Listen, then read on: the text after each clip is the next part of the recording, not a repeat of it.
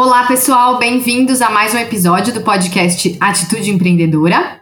Hoje estou aqui com a Ariane Abdala. Tudo bem, Ari? Tudo bom, Marcela? Oi, pessoal. E o nosso convidado de hoje é o Florian Bartunek. Florian, bem-vindo, tudo bem? Tudo bom, tudo ótimo, obrigado pelo convite. O Florian Bartunek é fundador da Constellation, que é uma das mais renomadas gestoras de fundo de ações no Brasil. Ele é formado em administração pela PUC do Rio e começou a trabalhar cedo no mercado financeiro. Fez estágio no Banco Pactual e ficou por lá durante oito anos, sendo responsável por todos os fundos e portfólios de ações. Em 99, ele ajudou a fundar a Autor Asset Management, empresa estabelecida para gerir os recursos do trio que criou o 3G Capital, Jorge Paulo Lema, Marcel Teles e Beto Sicupira. Em 2002, o Floria decidiu abrir a sua gestora independente, focada na gestão de ações brasileiras. A primeira pergunta que a gente tem para você é por que o mercado financeiro? O que, que te atraiu lá no início e continua te motivando até hoje? Olha, Marcela, o mercado financeiro ele é muito interessante porque ele tem uma percepção externa, quando você não está lá, de ser uma coisa muito chata, muito careta, muito complicada, que as pessoas ficam o dia inteiro trabalhando com números, trancados numa torre de marfim na Faria Lima, né? E tudo de terno, gravata, falando palavras difíceis e tal. E mas quando você encontra a área do mercado financeiro, tem várias, que você gosta, é apaixonante, porque primeiro que você é, começa a entender como é que funciona a economia, você começa a entender como é que funcionam as empresas, né? você lê o jornal todo dia, a inflação está subindo, os juros, as empresas, os lucros, tal, você não entende bem o que, que move aquilo. Então, no mercado financeiro, você começa a entender o que, que move, entre aspas, o mundo, né? É, e, no meu caso, eu, a minha área, a minha especialização no mercado financeiro é investimento em ações, e que é basicamente entender o que está acontecendo nas companhias, nas empresas, e tentar, entre aspas, prever o futuro dos negócios. Né? Então, é tentar prever o futuro da Apple, tentar prever o futuro da Burger King, tentar prever o futuro da Ambev, tentar prever o futuro na Natura. Né? Quando eu falo prever o futuro, não é saber exatamente qual vai ser o lucro, tal, é tentar entender se os novos produtos da Natura vão fazer sucesso, se, sei lá, se a Ambev vai é, ganhar a batalha competitiva com a Heineken, né? entender se o Itaú vai crescer lucros, ou se o Bradesco vai crescer mais, é entender se o Burger King vai melhor que o McDonald's, ou se o McDonald's vai melhor que o Burger King, é entender se a Apple vai conseguir continuar inovando e lançando sempre produtos novos. Né? Então, é esse, esse é o tipo de desafio.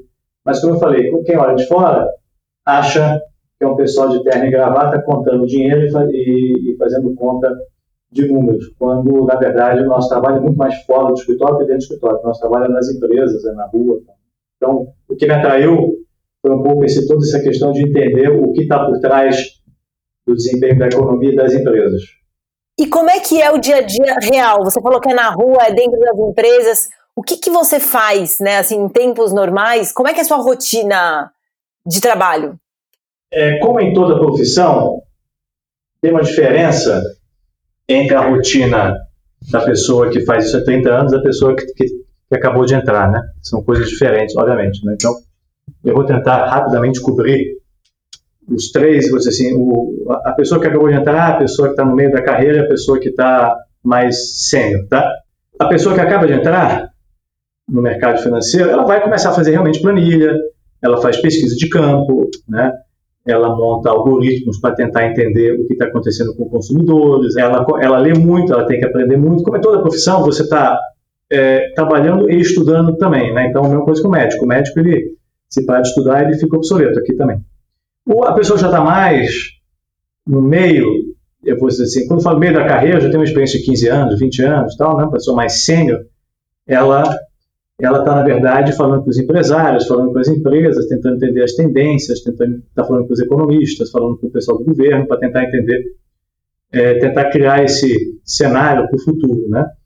É, então, o dia a dia é muito, é muito, muito, é muito, como eu falei, está na rua, porque você tem que estar nas empresas, você tá, para você tentar entender se a integração da Natura com a Avon e com a The Body Shop vai dar certo, você tem que estar na Natura, você tem que estar na Body Shop, você tem que falar com a Boticário, você tem que falar com os clientes, você tem que falar com os concorrentes e tal. Né? Então, é um trabalho mais sênior de você estar falando com essas pessoas. Né?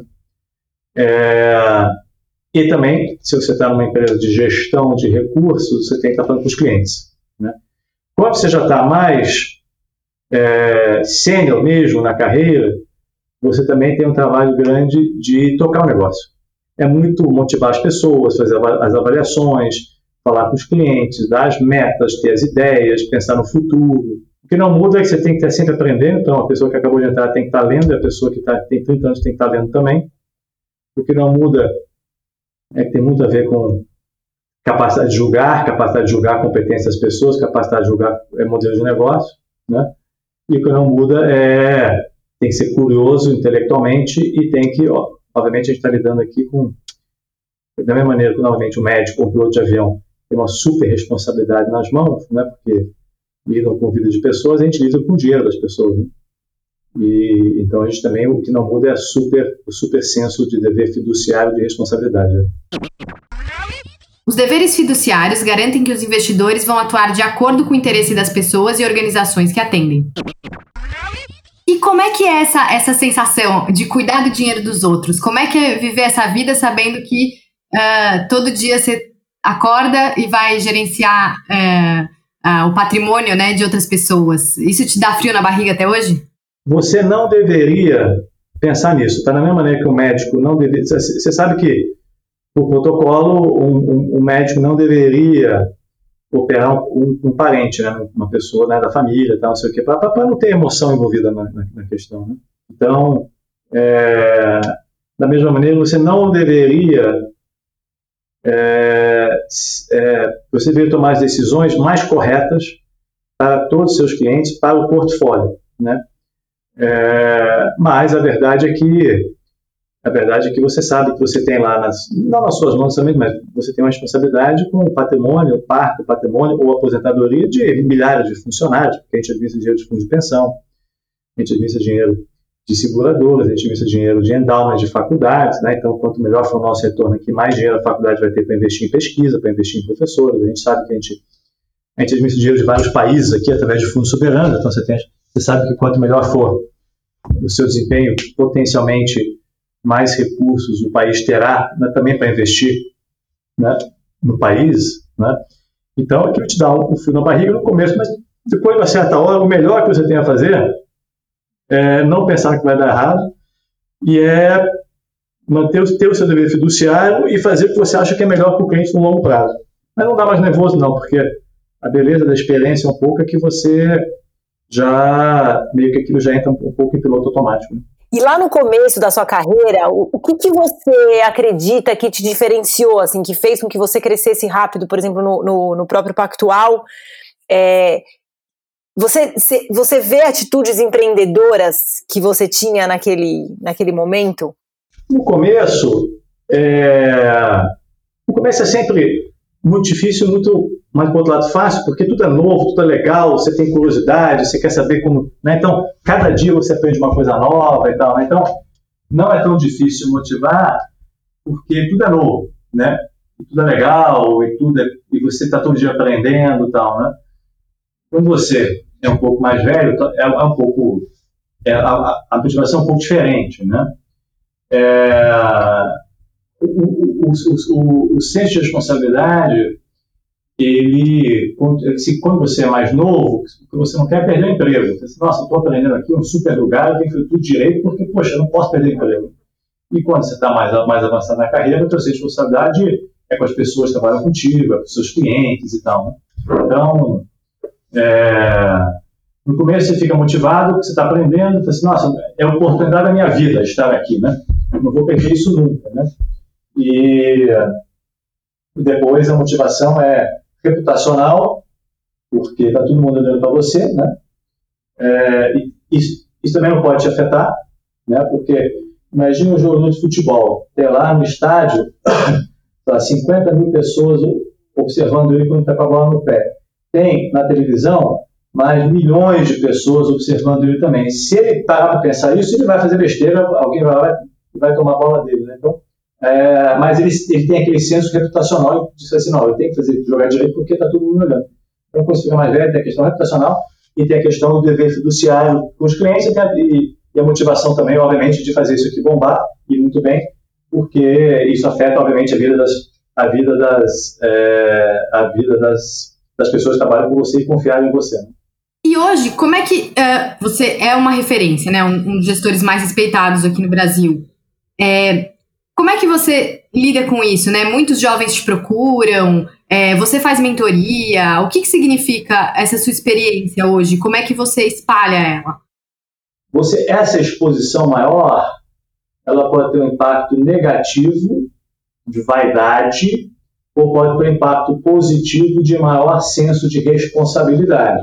Isso abre uma janela de oportunidade para você passar a sua mensagem positiva, mas também escancara uma, uma janela de risco, né? porque você, tem que tomar cuidado para não falar besteira e ter uma influência, em vez de positiva, negativa. Né? Então, eu acho que é uma. Ah, como todo presente, entre aspas, traz maior responsabilidade. Né? Então, eu acho muito legal, porque chega um momento também na vida né, que você começa a pensar no que você vai deixar. Né?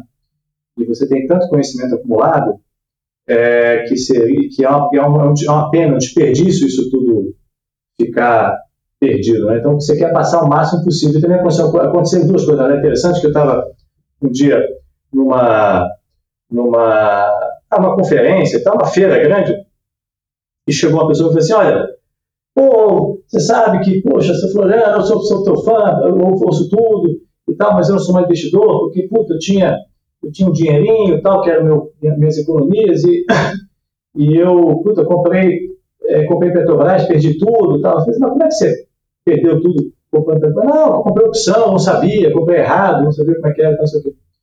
Então você começa a ver que tem que está acontecendo o seguinte: tem muita gente nova se interessando em investir ações, mas não encontra muita literatura ou muito apoio. Então, dá um senso também de responsabilidade de você ajudar essas pessoas novas. E, como eu falei, é, você está ajudando no patrimônio, né? Você está ajudando, você, isso realmente faz diferença, né? Florian está ajudando a construir essa literatura no Brasil. Ele é co-organizador de livros como Fora da Curva Investidores, 1 e 2, publicado pelo grupo Companhia das Letras e que conta a trajetória de alguns dos maiores investidores do Brasil. E até sobre essa questão né, das pessoas físicas entrando na bolsa, a gente viu um crescimento em 2019, muita gente entrando, né? É, dobrou assim o número de CPFs registrados. É, como é que você vê esse movimento? Eu acho essa onda ótima, porque nós vamos ter cidadãos mais interessados no que acontece na economia, porque, por exemplo, digamos que eu seja investidor. Aí o governo, não, vamos fazer não sei o que, opa, peraí, isso vai me ajudar vai me prejudicar? Antigamente, quando você não é investidor, é muito fácil você. É muito fácil. Ah, você não tá nem aí. Tipo, ah, tudo bem, estou aqui. Então, assim, quando você é investidor, só, peraí, o que está acontecendo mais Luiza? Pô, peraí, qual, que decisão é essa de segurar o preço da gasolina? Pô, eu tenho Petrobras, isso vai, pô, peraí, vai afetar uma empresa, que história é essa, né? poxa, que decisão é essa, sei lá, de segurar o preço é, da energia elétrica? Pô, eu sou acionista de, sei lá, Light, Equatorial, Energisa e tal, né? Então, eu acho esse aspecto fascinante, porque faz que a gente tenha cidadãos mais engajados, mais interessados. O juro hoje, hoje nesse momento, o juro está em 3%, deve cair, mas é um juro para para a classe média, classe média alta, eu acredito negativo, porque a inflação da classe média, a classe média alta do investidor certamente maior do que 2, 3% ao ano, principalmente com esse dólar. Né? É, então, eu, eu acho espetacular. Uh, acho que tem chance de ganhar dinheiro? Sim. É, agora, tem que, tem que fazer direito, né? Assim, no mercado financeiro, você pode comprar uma ação hoje e ninguém te pergunta nada, se você ter estudado, nem nada. Então, é, a barreira de entrada é muito baixa. Então, parece muito simples. Você vai lá e compra, né? e faz com que tenha, dê a falsa sensação de que tudo é fácil. Né? Para que estudar? Se, se eu comprar uma empresa, uma ação de Magazine Luiza, tendo estudado cinco anos e você comprar a mesma ação sem nem saber bem o que ela faz, a gente vai ganhar o mesmo dinheiro, a princípio. Né? A gente vai comprar no preço, pelo mesmo preço. Né? Então, é, esse é o risco do investidor pessoa física, respondendo a tua pergunta, tá? que é ele achar que é muito fácil não estudar. E, só para terminar, quanto mais tempo você gastar potencialmente, melhor vai ser seu retorno. É que eu sempre falo, o Federer deve treinar seis horas por dia, pelo menos. Não adianta você achar que você vai treinar uma hora por semana, fazer duas horas de tênis por semana, que no final de semana você vai ser um super jogador. Não vai. Se você treinar duas horas por semana, você não vai ser um super jogador de tênis. Né? O Federer treina seis por dia, potencialmente. Então, se você acha que você vai ser, olhar no final de semana, ler um pouco sobre investimentos, vai ser um super investidor, não vai ser. Né? Tem que estudar. O que, que você olha nas pessoas que você contrata, nas, nas pessoas que você investe? Eu sei que você tem várias iniciativas é, de educação e formação de jovens, né? Tanto para as pessoas que vão trabalhar com, com você, quanto para as pessoas que você vai ajudar de alguma forma na formação. O que, que você olha é, para escolher essas pessoas, para identificar os potenciais? Como em muitas profissões, você realmente aprende no trabalho, tá? Você, você, obviamente, a faculdade é super importante para te apresentar os principais conceitos, para te apresentar literatura, para te dar acesso aos professores e tal. Mas, no nosso caso aqui, a pessoa aprende fazendo aqui, né? Então, a gente não espera que a pessoa já venha sabendo fazer. Mas, o que a gente olha, tem, tem que ser uma pessoa curiosa, dedicada, que busca excelência, quer andar milha extra. E é muito difícil avaliar isso num jovem de 18 anos, 17 anos, que não tem muita história, né? É fácil você avaliar uma pessoa de 50 anos, porque ele tem toda, é que é o meu caso, eu tenho toda uma história de 30, 40 anos de trabalho, né? Então você pode olhar lá, o que, que eu fiz, o que, que eu não fiz e tal. E jovem, 17, 18 anos, é muito difícil ter essa avaliação. Então é uma avaliação muito mais subjetiva e quase que das coisas não cognitivas. Obviamente tem que ter tido boas notas, tem que, né? Né? mas é, é muito mais garra. E você percebe isso através, por exemplo, de literatura, né? Eu entrevistei um garoto que, que sabe, 17 anos já tinha lido 100 livros de investimentos. Né? Eu dei uma, dei uma testada e é verdade, ele tinha lido realmente, né? É, você olha, porque aqui a pessoa tem que ser é, detalhista, curiosa, dedicada, busca excelência, tem que dar milha extra. Então a gente tem que ter uma maneira de, de avaliar isso no jovem. E você olha um pouco o que ele fez nos últimos anos, notas na escola, notas no colégio, desculpa, notas na faculdade, interesses fora da faculdade, muitos fazem parte de clube de investimentos, muitos é, já investem, né? É, a preparação, quer dizer, muitos vêm aqui já conhecendo tudo da Constellation, outros é, nem sabem o que a gente faz, tá? então são esses os jovens são esses. É porque isso faz diferença no longo prazo. E, e, você falou disso, né? Você com 30 anos de mercado já tem muita história para contar. Olhando para trás, tem alguma alguma coisa que você se arrepende de ter feito ou que te doeu muito fazer? E alguma que você acredita que foi, assim, entre as decisões mais acertadas que você tomou? Eu. Ah, eu tenho um negócio que, assim, eu esqueço muito as, as grandes besteiras, eu tento esquecer, não esquecer, mas eu processo o que, que eu errei para não repetir, obviamente, mas eu não fico remoendo o passado, sabe? É, eu, eu, eu não fico remoendo o passado. Então, assim, aí também tem e o nosso, na vida, também, principalmente no nosso mercado aqui, às vezes você tem decisão correta resultado errado, e decisão errada é resultado correto, sabe? Assim, o cara atravessar a rua de olho fechado, a farelinha e não morrer atropelado, não significa que a decisão foi certa. O cara é um babaca, mas acabou dando resultado ok. O cara não morreu atropelado, mas não significa que eles não tenham sido certo. Às vezes você toma a decisão certa, mas o resultado não, deu certo, mas você fez a coisa certa. Né? Então eu não fico muito repensando, não. Geralmente os grandes erros foram erros de pessoas. Né? Pessoas que você achou que, que, que são os erros mais custosos. Né? Se você compra uma ação e vai mal, você vende, realiza o prejuízo, tudo bem. Né? Mas se você contrata uma pessoa que não é, ou você contrata mal, ou você não treina é, como deveria, ou você não, não administra ela, né? faz a gestão dela de maneira que você deveria, esse é um grande erro, porque você gastou muito tempo, ah, gastou tempo é mais importante que dinheiro no nosso caso, mas gastou tempo, gastou dinheiro e tal.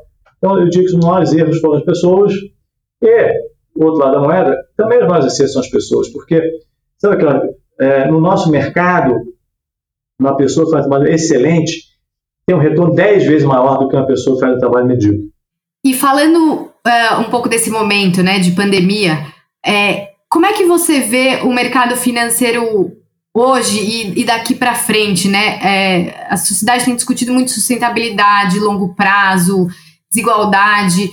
Como é que você acredita que o mercado pode se transformar nos próximos anos e, enfim, movimentos que, que a gente pode, pode ver? Eu acho que as pessoas sub, superestimam as mudanças de curto prazo e subestimam as mudanças de longo prazo, tá? Eu acho que as pessoas estão achando que tudo vai mudar, eu acho que vai mudar muito pouco. porque eu acho que as necessidades do consumidor continuam as mesmas. O ser humano ele está, no, ele está programado no seu DNA para viver em comunidade. As pessoas continuam vaidosas, as pessoas continuam ambiciosas. Acho que vai mudar muito pouco. Acho que, obviamente, algumas coisas mudam. Né? Se, pô, será que realmente eu preciso pegar um avião para Belo Horizonte para ter uma reunião? Será que eu não consigo fazer por telefone, por, né, por é, algum aplicativo e tal? Então, isso, isso, isso acho que vai mudar um pouco. Será que eu preciso ter todo mundo aqui no escritório? Eu, eu, acho que esse negócio de estar lá de casa, eu para mim, no nosso caso aqui, não funciona. É pior. E é cruel com os jovens, porque o jovem aprende muito. Imagina você estar numa redação de um jornal. Você tem que estar lá, você aprende, você ouve o teu chefe falar, você ouve as conversas, você tem que estar lá. Não adianta você, ah, vou, vou trabalhar de casa. Você perde muito do aprendizado. Né? Então, acho que talvez mude um pouco essa questão de algumas pessoas podem trabalhar um pouco de casa, mas no nosso caso aqui é impossível todo mundo trabalhar de casa, porque a perda é muito grande, tanto para o time mais sênior, e principalmente para o jovem que aprende por osmose, não adianta botar o jovem em casa, ele vai aprender muito menos. Como é que está a sua experiência de quarentena? Ah, assim, é muito cruel, né? Essa situação, porque a, a desigualdade fica escancarada, né? Assim, é, uma, é, é um negócio muito cruel. É, a, no meu caso, a quarentena ela é uma situação amargo doce, porque, por um lado, eu tenho condições de gerar renda de casa, porque né, é nós somos trabalhadores é, da informação, então eu consigo ter os calls com as companhias, eu consigo olhar os mercados, eu consigo fazer tudo de casa, eu consigo me isolar, porque eu tenho mais de um cômodo, né, então eu consigo me isolar, eu consigo pedir as minhas coisas pela internet, eu consigo ter renda. Mas é amargo porque eu fico pensando quem tem uma, uma situação completamente oposta, né? que a pessoa tem que se expor. Porque eu não preciso me expor ao risco, é, porque eu consigo gerar renda. Tem, a maioria das pessoas não consegue, então é muito, muito desigual, é muito, muito cruel.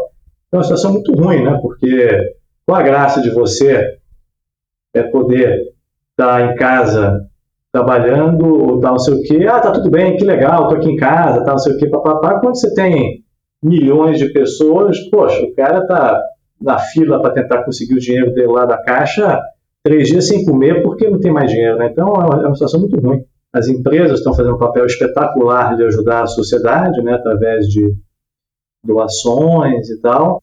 Espero que isso continue. Eu acho que vai continuar, eu acho que um pouco fica, sabe?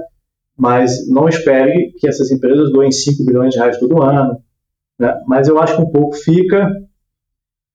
Acho que conceitualmente uh, vai ter uma preocupação maior da sociedade ou uma tendência maior dos países, dos governos em estarem mais presentes, tá? Então aquele negócio de ah, pouco governo, é, cada um por si e tal, não sei o que, acho que isso vai mudar, né?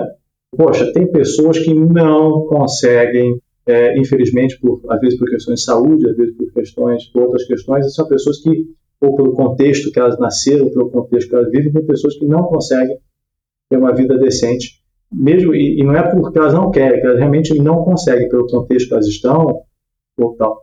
E acho que vai ter uma consciência que não, não, não tem jeito, tem que ter um, que o americano chama de social net, né, que é uma, uma rede de apoio para essas pessoas. Então, talvez vai ter uma consciência de, ó, realmente a gente tem que ajudar, porque nem todo mundo consegue, porque nesse contexto nem todo mundo tem as mesmas oportunidades. Então, não adianta exigir o mesmo resultado de todo mundo, porque as oportunidades são bem diferentes. Então, aquele negócio de tipo, tira todo, tira o governo e deixa cada um se virar, acho que morreu. Acho que agora é coloca o governo no que precisa colocar, né? É, o governo, talvez no Brasil, por enquanto, seja muito importante na saúde, mas não necessariamente é importante, sei lá, nos correios. Né?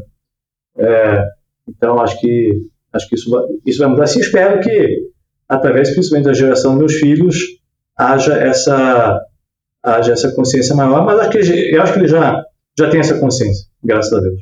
Muito bom. Agradecemos muito a presença, Florian. Foi ótimo ouvir você aqui com a gente. Tá bom, legal, parabéns. eu sou super fã dessas iniciativas de passar conteúdo, conhecimento e tal, não sei o quê, porque é uma coisa para a gente tão relativamente simples de fazer e que pode, pô, sabe, se uma pessoa foi impactada positivamente e ajudar já faz toda a diferença. Então, parabéns pela iniciativa de vocês, muito legal. Obrigada. Obrigada, Florian. Essa então foi a nossa entrevista com o Florian Bartolek, do fundo Constellation. Você que adora o mercado financeiro, Marcela, gostou? Gostei. É, vou começar destacando, a gente acabou não explorando muito mais isso, mas eu achei muito legal, assim, é, essa visão dele, né, da, da carreira é, que vai amadurecendo e como os papéis vão mudando, e, e dele hoje enxergar, né, que essa experiência, é, ele fala, e, e, até quando ele fala, transmite uma certa, uma certa paz, assim, de já ter feito tanta coisa e saber como, como, como o mercado funciona, que você vai errar e aí depois você vai esquecer. Então, é, essa coisa da experiência, ela dá um, dá um conforto, né? Eu gosto de quando a gente fala com pessoas que têm muito tempo de mercado, porque eu acho que tem um pouco disso, né? Na vida, nas empresas, qualquer, qualquer iniciativa que a gente vai ter na nossa vida, o tempo é sempre um aliado no longo prazo. Sim, concordo. Eu gostei muito do que ele falou do senso reputacional né, que é também vinculado ao que você acabou de falar, que é um dos estágios, né, quando você começa a ficar mais sênior, no segundo estágio que ele menciona, as pessoas começam a te olhar, né, ele até comparou com um jogador de futebol, e, aí falou do, do, dever fiduciário que você tem, né, no caso dele, e eu achei interessante isso, porque muitos empreendedores muitas pessoas com atitudes empreendedoras nas suas carreiras se perdem nesse momento em que você começa a ganhar visibilidade, você vira vidraça e é difícil. Se deslumbram até. Pois é, se deslumbram é, com o sucesso ou, ou, acham que o jogo tá ganho. Essa é uma coisa que eu sempre observei na. Na, na minha carreira, assim, observando outras pessoas que às vezes estão no auge, todo mundo considera, a, a, tem em alta conta, considera o trabalho dela super importante, e quando você conhece o trabalho dela, você fala, mas não, não, é tão, não é tão bom assim. E aí me dá a impressão que é isso. Muita gente estaciona ou acha que o jogo tá ganho, aprendeu o que tinha para aprender, ou até tem uma dificuldade de lidar com críticas, né, que vão vir. Quanto mais você tiver uma imagem pública, uma reputação, maior vão ser as críticas também, né? Então não se deslumbrar com o sucesso, não achar que o jogo tá ganho e não se derrubar com, com as críticas, com os antagonistas da vida, tem muito a ver com isso que ele falou, né? Uhum. E, e, você falou de aprender, era outra, outro aspecto que eu ia destacar. É, ele reforçou muito isso, né? O quanto é importante no começo da carreira você aprender, mas depois continuar aprendendo, conversando com as pessoas, é, tá sempre bem informado, né?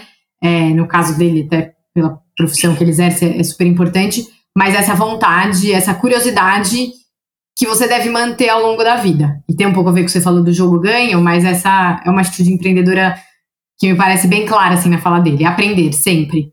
Com certeza, é o antídoto para esse risco reputacional, né? Um dos antídotos.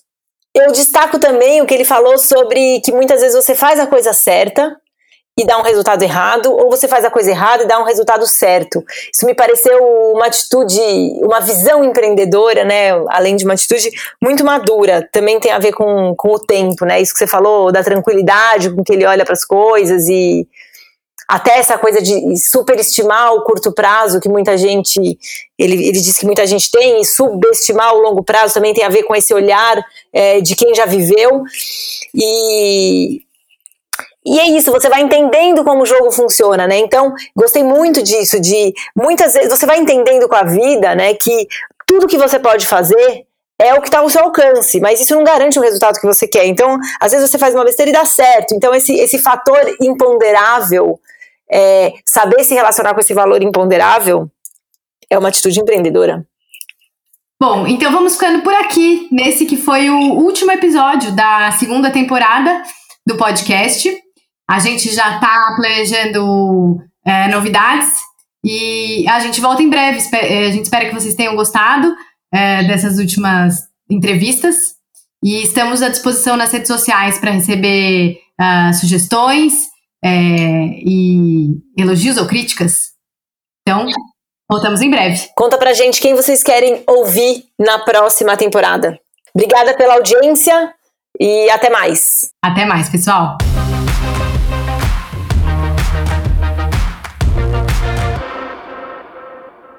Este podcast é uma produção do Ateliê de Conteúdo e Estúdio Teses. O episódio foi apresentado por Ariane Abdala e Marcela Burru, com a produção de Júlia Fregonese, Vanessa Nagayoshi, Vitória Pirola, Bruna Galati, Maiara Santos, Gabriela Lopes e Silvia Balieiro.